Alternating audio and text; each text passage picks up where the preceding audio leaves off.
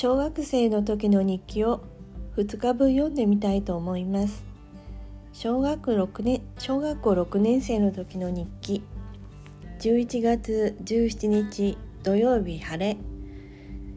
この頃は仙台に仙台の、えー、転校先宮城野区に住んでい,、ま、いた時の日記ですね。父が3日前から仕事で大阪へ行って今日帰ってきたお土産を買ってきてくれた。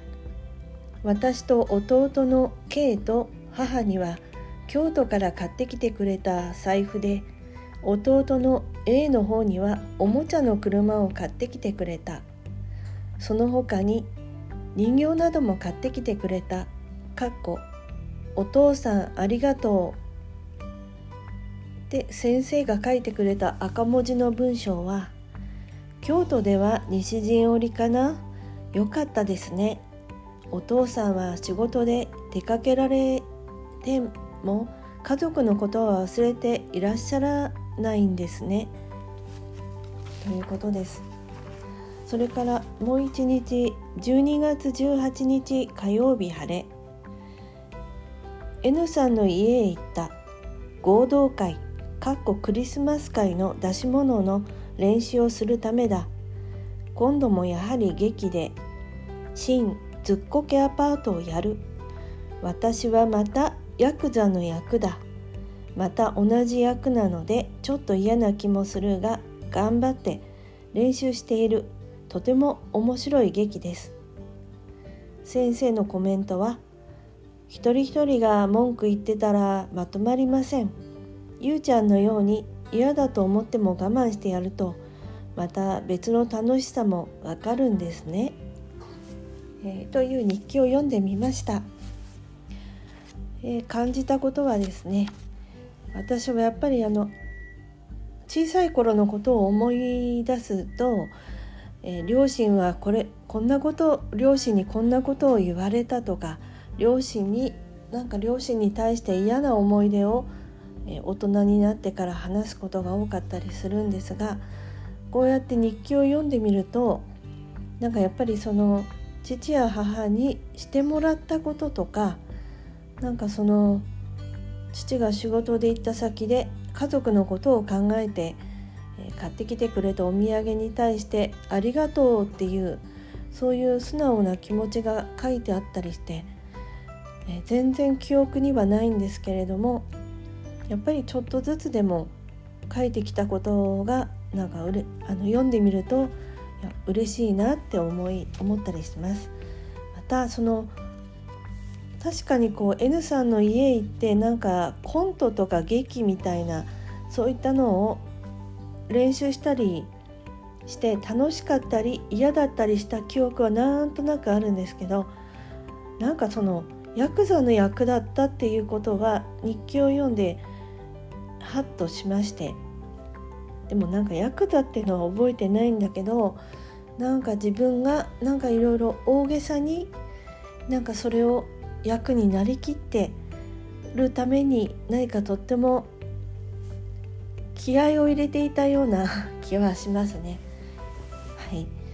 でこんな風にたまにこう小学校の日記を読んだ読んだりするんですがあの中学生の頃の日記も残ってるんです。でそれを読もうかなと思ってあの読み返してみたら案外その中学生の頃の日記となるともうあんまり面白いなと思えなくてなぜかっていうとやっぱり思春期に入ってなんかやっぱりこう男の子の誰々がかっこいいだとかなんかそういうなんか誰々が好きかもしれないみたいなそういったなんかそういう部分にすごくテンションが高くなってる感じでなんかあまりこ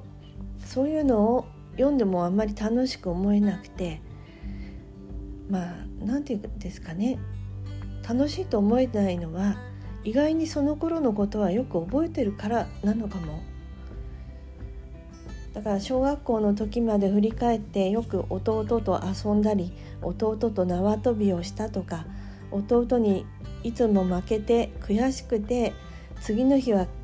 明日は負けないからねって言ってやったとかいうのも書いてあったりそういった、えー、家族家族のことを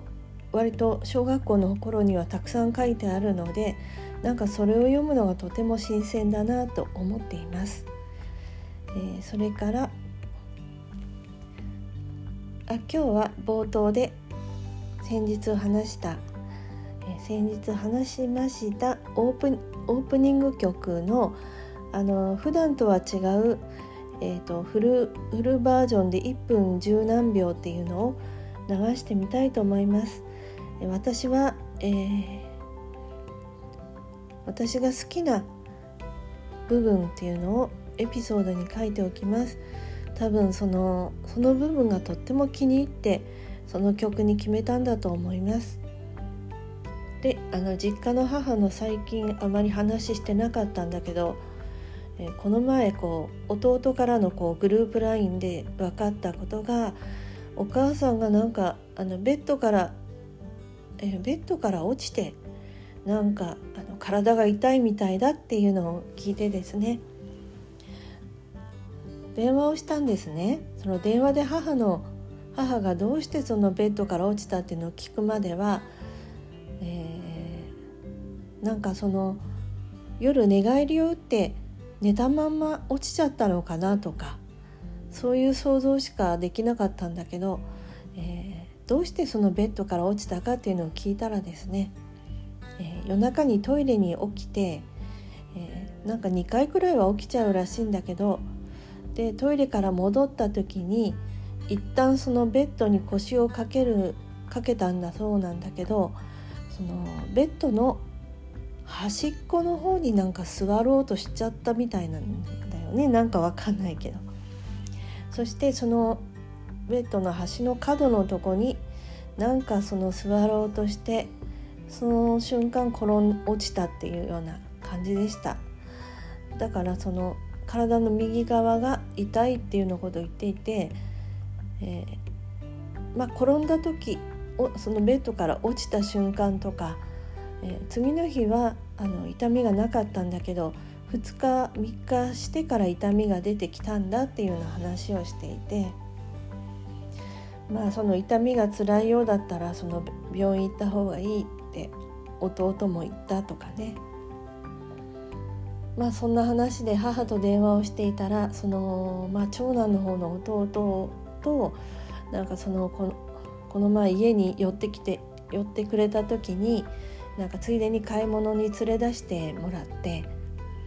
その時に弟に言われたんだっていうことを言ってました。それはそのお母さんが歩く時にちょっともうちょっと足を上げて歩いた方がいいっていうそういうのがあったみたいで。確かにこう母も80過ぎてるんですが、えー、やっぱりお年を取ってくるとあまりこの足が上がらないというかそのすり足みたいにして、えー、歩くというかねそれが気になったみたいでその弟にまあこんな風に言われたんだっていうことを母が言っていたという話をしてみました。えー、まあ今日はこんな感じで、う んそれからまあこの、えー、前回星読みの話なんかもしていたんですけど、えー、星読みから過去性なんかもわかるみたいなんですが、えー、今回今世の私のテーマがその家族がて一番大きなテーマになってるようなんですね。でその中でまああの過去性がちらっと見えるのかそういうはっきりとその星読みについてはわからないんですけれどもその過去生でその家族と離れ離れになってそういうなんか辛い体験をしたみたいっていうのが出てきたのでこうやってなんかあの小学生の時の日記を読みながら亡くなった父に対して「ありがとう」っていう言葉もあるなとかまたその今はちょっと離れて疎遠になってる弟たちともなんかそのよくこんな風にあのトランプで遊んだり、えボードゲームで遊んだり当時住んでいたところの近くにこう倉庫があって倉庫の中でも遊んでいたんだなとか、え友達もよく名前が出てくるのが誰々さんだなとかね。よく名前に出てくる人には千葉千葉にいる時に東京に出張なって東京に何かの展示会に来てまた仕事で来てるっていうような感じで電話をくれあ連絡をくれてそれで六本木六本木じゃない。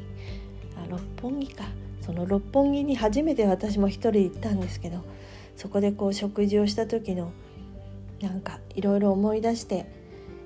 えー、思い出したお話でした、えー、寒くなりますしいろいろ病気も流行ってますが皆さん体に気をつけてください。ではまた収録いたします。バイバーイ。